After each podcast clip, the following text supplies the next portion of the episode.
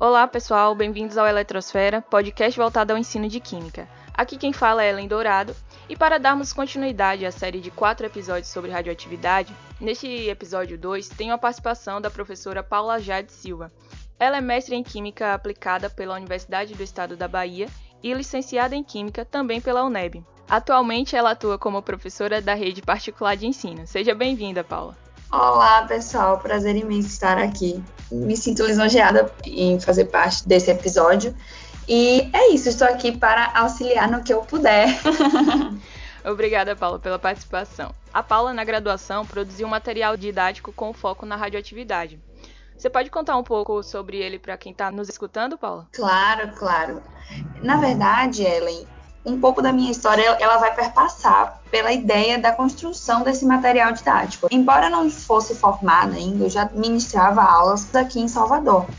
Então, o que ocorria? Eu percebi uma dificuldade muito grande dos estudantes em perceber como se dava as reações de decaimento nuclear. Então, eu fui buscar, né? Eu já estava no final do curso, pelo menos não no nosso curso, não se passou essa ideia da compreensão das partículas que estavam envolvidas ali, embora sim a gente estude o átomo, os modelos relacionados à estrutura atômica, mas isso não é muito direcionado às equações de decaimentos radioativos. Então, partindo dessa dificuldade que eu percebi no ensino da radioatividade, surgiu a ideia de propor um modelo em que fosse o menos abstrato possível para os estudantes e que eles pudessem construir as equações de decaimento nuclear, mas percebendo, utilizando um modelo para demonstrar essas partículas que estão ali dentro do átomo, né? Então, associado a um modelo textual, né? Como se fosse um livreto é, ensinando sobre as partículas, o decaimento, a radioatividade, eu trouxe também uma lousa magnética com peças imantadas para representar as partículas elementares e não elementares na estrutura atômica. Sim, sim. Eu tive a oportunidade de conhecer o material da Paula e de presenciar uma de suas aplicações. É um material muito bom, com foco bem diferenciado do que se costuma trabalhar no ensino médio. Mas além do ensino médio, é um material que pode ser aplicado na graduação em Química. Seu diferencial é a aproximação com a física e o modo de explicar as emissões de radiações decorrentes do núcleo a partir das partículas e das forças ali existentes. Então, para discutir um pouco mais sobre a radioatividade, para saber como ela atua e suas aplicações, vamos dar continuidade a esse episódio. No episódio 1 dessa série de quatro episódios sobre radioatividade, foi feito um apanhado das principais pesquisas científicas que levaram à descoberta da radioatividade, suas características e aplicações. Aprendemos que a radioatividade é um fenômeno nuclear em que as partículas instáveis emitem energia na forma de partículas ou radiação eletromagnética para mais detalhes, ouçam o episódio 1. Em paralelo aos avanços nos experimentos e nas hipóteses sobre a constituição da matéria propostas por Rutherford e por Bohr, outros cientistas se dedicaram ao estudo sobre a constituição da matéria, como Max Planck, com a ideia da quantização de energia, dando origem à mecânica quântica. A mecânica quântica e a física das partículas estudam sistemas físicos com dimensões próximas à escala atômica, nas quais as leis da física clássica não são obedecidas. Pesquisas nesse campo são desenvolvidas até hoje e possibilitam diversas tecnologias que utilizamos, tais como computadores, sistemas de comunicação, na medicina e na indústria. Agora vamos entender melhor os fenômenos nucleares, começando com as partículas constituintes. A gente sabe que o átomo é composto pelo núcleo, onde estão os prótons e nêutrons, e a eletrosfera, onde estão os elétrons. Mas será que elas são as menores partículas existentes? Não teriam outras partículas que as constituem? professora Paula Jade pode nos ajudar com essas perguntas? Claro. Então, Ellen, se a gente pensar que o átomo era constituído basicamente dos prótons e dos nêutrons e a eletrosfera contendo os elétrons. Entretanto, de acordo com o modelo padrão da física das partículas, sabe-se que na verdade as partículas elas podem ser divididas em dois grandes grupos. Então, elas são subdivididas né, em leptons e hadrons. Então, as leptons são chamadas elementares. O que, que seria uma partícula elementar? seria aquela partícula que é indivisível, ela não é constituída por nada dentro dela. E essa partícula, na verdade, é muito conhecida por nós, é o elétron. O elétron é um tipo de lepton, que é uma partícula elementar. Entretanto, o que a gente denomina como sendo prótons e nêutrons não são partículas elementares. Elas fazem parte dos hadrons e, na verdade, elas são constituídas por partículas menores do que elas. São chamadas de quarks. Então, a gente pensa numa estrutura atômica, a gente pensa na divisão entre núcleo e eletrosfera. No núcleo estão as partículas, que são os prótons e nêutrons, que são tipos de hadrons. Dentro deles são constituídos por quarks. E na eletrosfera, a gente tem os leptons, especificamente o elétron. Então, atualmente, o que a gente tem é que, na verdade, o átomo ele é divisível, tem partículas menores que eles, que são os prótons, elétrons e nêutrons, e que ainda os prótons e nêutrons são constituídas por partículas ainda menores, que são os quarks. Além do elétron, tem outras partículas que considera como leptons, que são as partículas elementares? Sim, sim. Na verdade, é um tipo de lepton. Além do elétron, a gente tem o muon e o tau. Então, ao total, a gente tem aí, nesse momento, três tipos de leptons. Só que, na verdade, esses leptons, eles têm associados a ele uma partícula de magnitude de carga neutra e com massa determinada, que é chamada de neutrino. Então, perceba, a gente tem o elétron, o muon e o tau, três partículas. Associada a cada um deles, a gente tem um neutrino. Então, ao total, aí a gente tem seis partículas. Associada a essas seis partículas existem os antileptons, que na verdade eles possuem a mesma massa do lepton, mas com carga oposta, totalizando 12 tipos de leptons, em que o elétron é apenas um deles. Nossa, são muitas partículas. Ah, é importante evidenciar nesse momento que a gente, em determinados momentos, vai falar de positrons, e o positron é, na verdade, uma antipartícula do elétron, ou seja, é um antilepton, especificamente do elétron. Hum. E em relação aos os hadrons, que você disse que eles são constituídos por quarks. Isso. Há uma classificação entre os quarks? Então, Ellen, dentro dos hadrons a gente tem aqui os quarks. Não é apenas um tipo de quark, tá? A gente tem o up, o down, o charm, o estranho, o bottom e o top é, o up e o, down, e o down que merecem muita atenção, porque são os que constituem os prótons e os nêutrons. Mas perceba que assim como a gente tem seis tipos de quarks, esses quarks eles têm massa e carga diferente e um outro tipo de propriedade que é chamada de carga de cor. Pode ter a propriedade vermelha, verde ou azul. Então, na verdade, cada um desses seis tipos de quarks podem existir na forma vermelha, verde ou azul. Então a gente tem aí pelo menos 18 quarks, né? E para cada quark desse, a gente tem um antiquark, que é uma antipartícula, que novamente tem a mesma massa, mas tem carga oposta. Então, ao total, a gente tem 36 tipos de quarks. E daí, os hadrons, ele pode ser dividido em dois grupos. Ele pode ser dividido nos baryons e nos mesons. Os baryons têm uma combinação de 3 em 3 quarks, enquanto que os mesons eles se combinam de 2 a 2, mas a gente precisa destacar aqui os baryons, porque na verdade a gente fala de uma combinação de 3 a 3 quarks e são eles que vão formar os prótons e os nêutrons. Então, para a gente compreender aqui em qual momento desse episódio a gente está, a gente está falando das partículas, a gente falou dos elétrons, que é um tipo de lepton, uma partícula elementar, que tem associada a ele uma antipartícula, que a gente ainda vai falar nesse episódio, que é o positron. E agora a gente estava falando dos hadrons, que são partículas não elementares formadas por quarks. E a gente é, deu destaque aqui aos tipos de baryons, que são combinações de 3 em 3 quarks, que serão formadores dos prótons e dos nêutrons. Você falou sobre uma propriedade desses quarks, que é a propriedade de cor. Vamos deixar claro aqui que essa cor que a gente está falando não tem nada a ver com a cor que a gente visualiza, não é? No espectro eletromagnético. Muito importante a sua ressalva, Ellen. A carga de cor, na verdade, ela não tem relação com a radiação visível. Então, deixa eu ver se eu entendi. Existe um mundo de partículas elementares e não elementares. E imaginar né, que há uns 150 anos o mundo acreditava que o átomo era a menor partícula e que ela era elementar, ou seja, ela era indivisível, não tinha nada que constituísse esse átomo. Então, Das partículas que constituem o átomo, apenas o elétron é a partícula elementar. As partículas elementares possuem carga e massa, bem pequena, mas possuem. E os prótons e nêutrons, hadrons, ou seja, partículas não elementares, são formadas por quarks, certo, Paulo? Isso mesmo. Como são muitas partículas, vamos focar naquelas que nos interessam para entender a radioatividade. Paula, então os prótons e nêutrons não são elementares. Você falou que elas são formadas por baryons. Você pode relembrar pra gente o que são esses baryons e como ocorre esse arranjo entre os quarks para dar origem aos prótons e nêutrons? O que é que difere um do outro? É, como eu falei agora há pouco, os hadrons ele pode ser dividido nos baryons e nos mesons, mas a gente vai focar aqui nos baryons, não é isso? Então, olhem só, é, os baryons são partículas que são formadas pela combinação de 3 a 3 quarks ou antiquarks.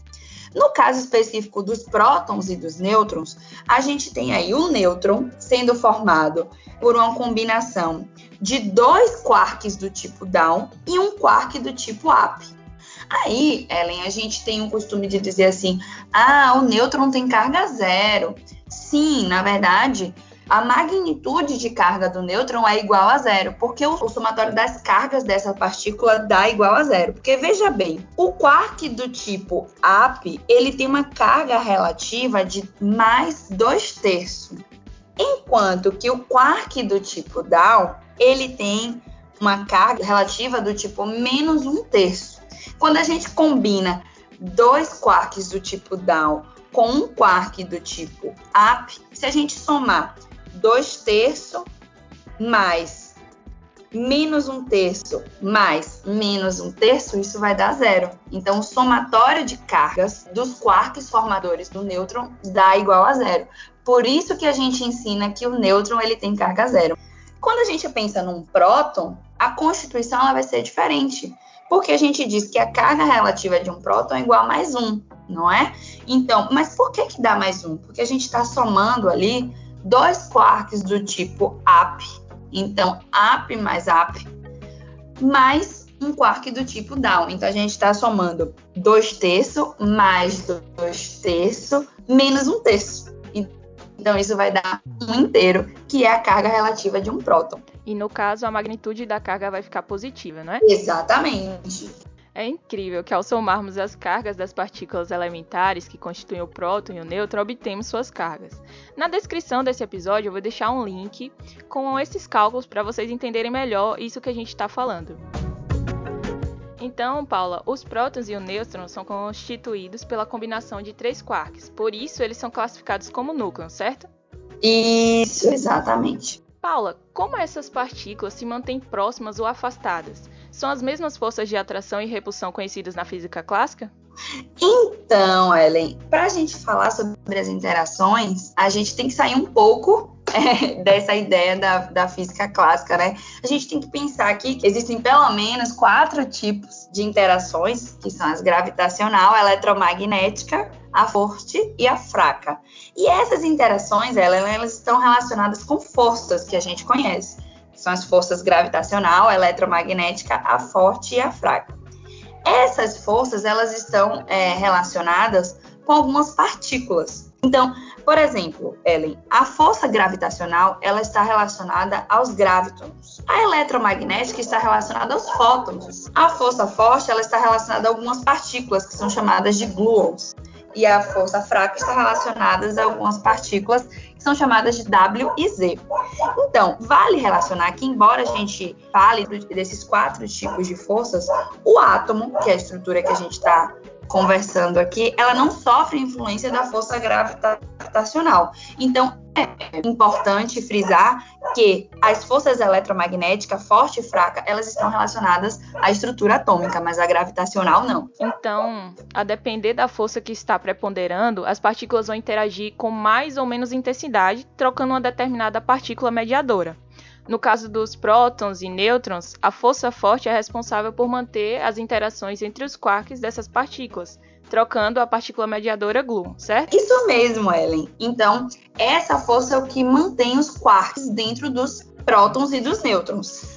Paula, o que é que faz um núcleo atômico ficar instável? Bom, a estabilidade do núcleo, é, Ellen, ela pode ser explicada de algumas formas. Uma delas é o cinturão de estabilidade. O cinturão de estabilidade é um gráfico que vai relacionar ali no eixo X a quantidade de prótons, no eixo Y a quantidade de nêutrons e daí esse gráfico ele mostra uma proporção entre a quantidade de nêutrons e prótons nesse núcleo. Então, o ideal é que a relação de nêutron e, prótons seja de 1 para 1, ou seja, a cada um nêutron exista um próton. Então, existe aí um cinturão de estabilidade que é, na verdade, uma região em que a fuga dessa proporção da relação entre nêutron e próton é suportável. Mas fugir de um para um é considerado instável? Não. Um átomo ele vai ser considerado radioativo se ele tiver um grande desvio dessa região explicada pelo cinturão de estabilidade. Então, deixa eu ver se eu entendi. Quanto mais próximo de um essa razão entre prótons e nêutrons, mais estável é o átomo. E grandes desvios dessa razão, tanto para mais quanto para menos, torna o átomo instável, uma vez que a quantidade de prótons ou a quantidade de nêutrons está excedente. É devido a esse problema de instabilidade que o átomo vai ser considerado como radioativo, e para tornar esse átomo estável, o átomo vai emitir radiação, certo? Confere. E quais são os tipos de radiação que são emitidas? Bom, a gente tem que pensar o seguinte: existem emissões aqui que são constituídas por ondas eletromagnéticas, entre elas o infravermelho, raio-x, raios gama, ultravioleta e as ondas rádio Aí a gente também tem as emissões relacionadas às partículas, por exemplo, as partículas alfa, beta, nêutrons ou raios catódicos. Aí daí a gente pensa naquela ideia de que partícula ela tem massa e ou carga, não é? Então as ondas eletromagnéticas elas não entram nessa denominação de emissão particular. Embora em muitos livros tragam a ideia de que a radiação gama é uma partícula, sendo que a, a, a radiação gama, na verdade, é constituída por ondas eletromagnéticas. Mas, Ellen, no átomo, os fenômenos mais comuns relacionados à estrutura atômica são as emissões do tipo alfa, beta ou gama, né? E aí essas emissões a gente chama de decaimento nuclear. E como ocorre essa emissão? O que, que acontece? Voltando um pouco para aquela proporcionalidade, aquela relação entre número de nêutrons e número de prótons no átomo, se a gente tem essa relação, Ellen, muito pequena, então isso indica que há ali um excesso de prótons, certo? Então, para que o átomo diminua essa instabilidade, ele precisa fazer dois tipos de emissão. Ele pode capturar um elétron ou ele pode também emitir um positron. Acima do número atômico 84, a gente tem muitos átomos que fogem a esse cinturão de estabilidade. Isso acontece porque ocorrerá naquele núcleo um excesso tanto de prótons quanto de nêutrons.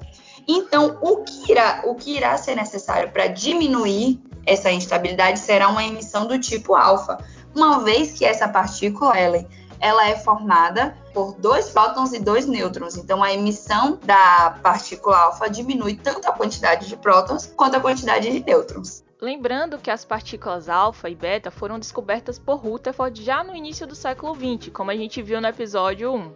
E como Paula disse, a partícula alfa ela é composta por dois prótons e dois nêutrons.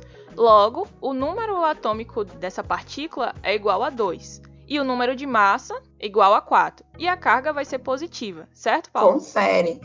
Vale destacar também que núcleos instáveis associados a uma razão número de nêutrons e número de prótons muito grande, é evidenciado pelo excesso de nêutrons nesse núcleo, ele vai emitir uma partícula beta. E aí a partícula beta, que na verdade é um elétron que sai acelerado do núcleo. Isso mesmo, um elétron que sai do núcleo. Mas calma. Vamos deixar aqui bem claro, não é que o núcleo tem elétrons. Nesse processo, de emissão, que no caso vai ser a partícula beta, aí sim, pelo rearranjo dessas partículas constituintes do núcleo, vai ocorrer a liberação desse elétron, certo, Paulo? Mas é isso mesmo, Ellen. A gente fala que é um elétron acelerado que sai do núcleo, mas na verdade esse elétron sai por conta de um rearranjo que ocorre nas partículas não elementares. Eu falei aqui em determinado momento que existem é, nêutrons isolados dentro do núcleo que interagem por uma força chamada força fraca. Essa interação pode diminuir esses nêutrons isolados e acabar ocorrendo um rompimento. E aí, esses nêutrons que eu havia dito para você, que é constituído aí por dois quarks do tipo down e um quark do tipo up, ele pode desintegrar, gerando um próton, que é constituído por dois quarks do tipo up e um quark do tipo down, mais um elétron que sai com alta velocidade do núcleo, que a gente denomina de partícula beta, e um neutrino.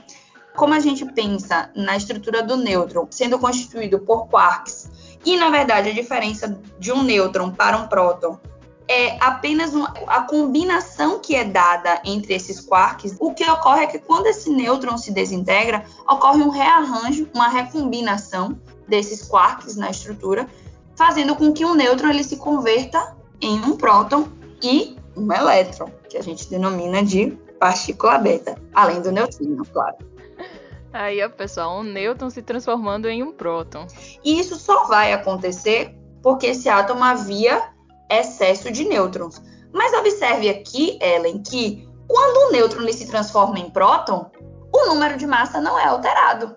Porque o número de massa é a soma de prótons mais nêutrons. Então, se perde um nêutron e entra um próton, é mantido o número de massa constante. Por exemplo, você deve falar mais à frente do carbono 14, extremamente aplicado no processo denominado datação, que a gente vai falar daqui a pouquinho. O isótopo de carbono 14, ele tem um número de próton igual a 6 e ele pode emitir partículas beta, sendo que vai gerar um nitrogênio de igual número de massa, número de massa igual a 14, e um número de prótons igual a 7. Então, como é que fica essa emissão? A gente tem o carbono, com o número de massa igual a 14 e o número de prótons igual a 6.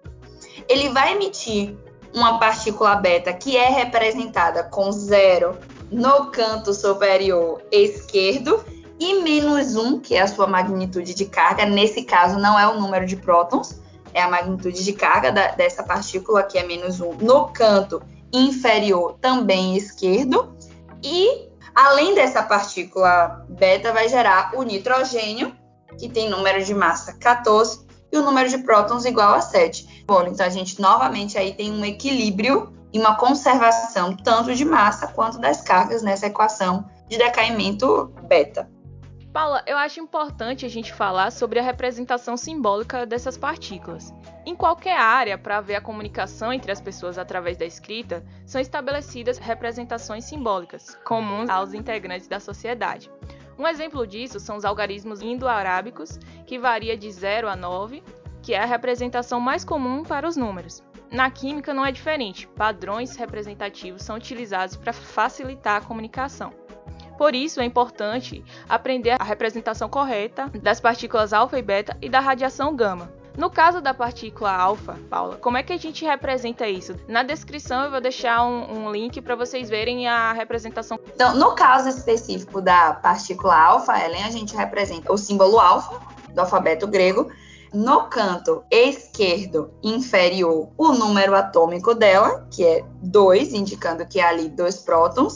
E a gente representa também no canto esquerdo superior o número de massa dessa partícula, que é a soma de prótons mais nêutrons. É, então, só para a gente relembrar, como que um núcleo instável vai emitir partículas alfa? Um núcleo instável ele vai emitir radiação alfa sempre que ele tiver excesso de prótons e nêutrons. Pronto, certo. E isso vai ocorrer o processo de transmutação, então vai mudar tanto o número atômico, que representa a quantidade de prótons naquele átomo, quanto a massa desse átomo.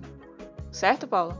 Isso mesmo. No caso da emissão alfa, a gente pode exemplificar aí o átomo de urânio, cujo número de massa é 238, e a quantidade de prótons, ou seja, o seu número atômico, é 92. Então, quando esse átomo de urânio ele emite uma radiação alfa, observe que está saindo dele dois prótons e está saindo também dois nêutrons. Então, o que, que vai acontecer? O átomo de urânio que tinha número de massa igual a 92 por perder dois prótons, ele se converte no tório, que tem um número atômico 90, de número de massa 234, porque assim como nas é, reações químicas convencionais há ali a conservação das massas, aqui a gente também vai ter uma conservação, nesse caso, na quantidade de partículas. Então, observe que 90 do tório mais 2 da partícula alfa dá 92, que é o número atômico do urânio. E o 234 do tório mais 4 da partícula alfa vai dar 238, que é o número de massa do átomo de urânio. Ótimo. E agora vamos falar do último tipo de radiação emitida pelo átomo instável, que é a radiação gama. Como é que ocorre essa emissão de radiação gama?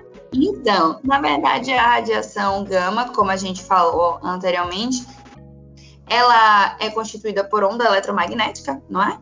Que são, na verdade, pulsos de energia. Então, essa emissão gama ela vai ocorrer não com o objetivo de alterar o número de massa ou o número de prótons e nêutrons dentro do átomo. Ela vai ocorrer com o objetivo de dispensar o excesso energético dentro desse núcleo após uma emissão alfa ou beta. Então, ela ocorre sempre de forma acompanhada. E como é que a gente representa essa radiação gama, Paula? Bom, como ela não tem massa e nem carga por ser onda eletromagnética, não é? Então a gente pode representar simplesmente com a letra grega gama, ou a gente pode representar com o símbolo gama, zero no canto inferior esquerdo e zero no canto superior direito. O decaimento radioativo, então, pode ocasionar a emissão de partículas alfa, beta e radiação gama. E isso vai mudando a composição do núcleo e a energia do átomo, certo, Paula? Isso mesmo. Afinal, o objetivo mesmo é alcançar a estabilidade, né, que está associada a essa condição de menor energia para esse núcleo. Por exemplo, como Paula já citou, o isótopo urânio 238 decai para o isótopo tório 234 ao emitir uma partícula alfa.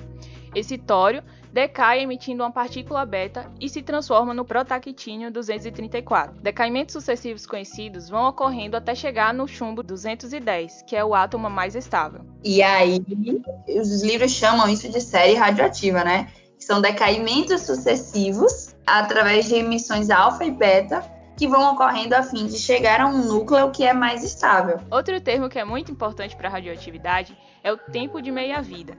Você pode explicar o que é isso, Paula?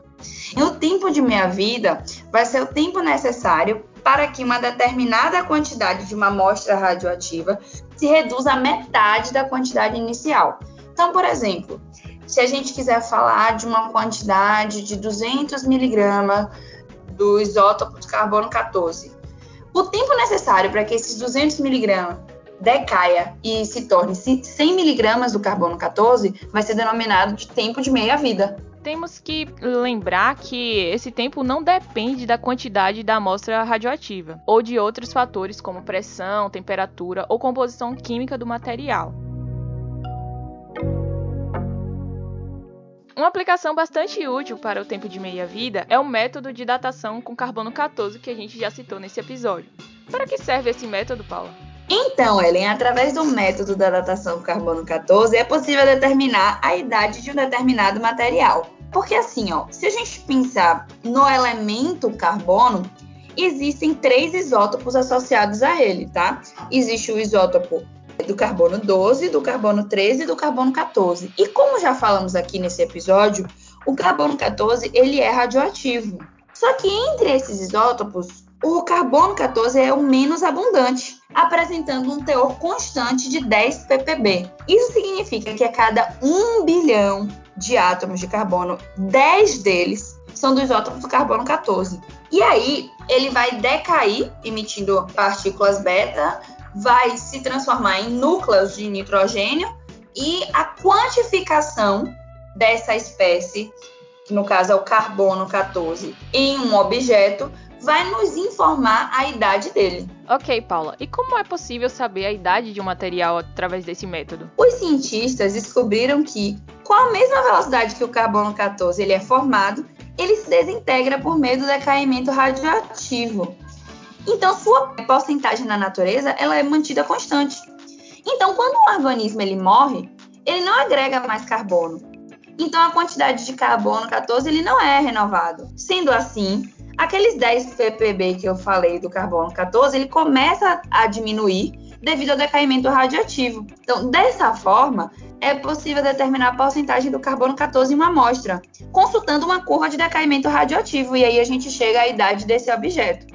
Esse método é muito utilizado, por exemplo, pelos geólogos para poder descobrir a idade de fósseis, múmias, pergaminhos e até outros objetos arqueológicos. Paula, você disse que o organismo ele não vai mais agregar carbono. Então, como é que esse isótopo radioativo é produzido na natureza? Quando um organismo morre, ele não agrega mais carbono. Isso porque o isótopo do carbono 14 ele é formado em uma das camadas da atmosfera, onde ocorrem transmutações nucleares pelo choque de átomos com nêutrons vindos do espaço.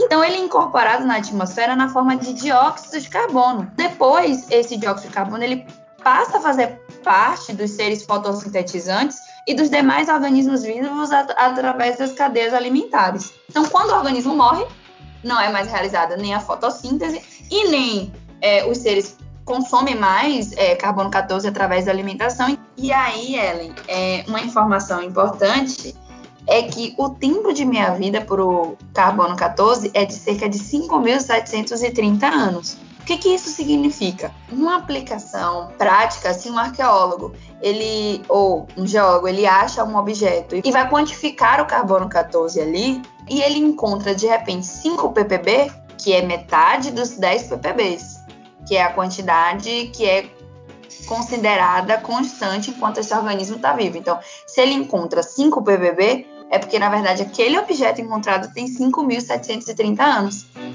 Esse foi o episódio de hoje. Falamos sobre as partículas constituintes do núcleo atômico e como o arranjo dessas partículas vai proporcionar a emissão de partículas alfa e beta e radiação gama. Também vimos o que é o decaimento radioativo e o tempo de meia-vida, aplicando a um exemplo bem importante que é a datação com carbono 14. Muito obrigada, Paula, pela participação. Foi uma honra tê-la aqui nessa conversa, que contribuiu muito para o nosso material. Eu que agradeço pelo convite. No próximo episódio, o episódio 3 dessa série, veremos o que é a transmutação nuclear e como pode ocorrer. Falaremos sobre a bomba nuclear e sobre o Sol. O que será que eles têm em comum? Não perca o próximo episódio.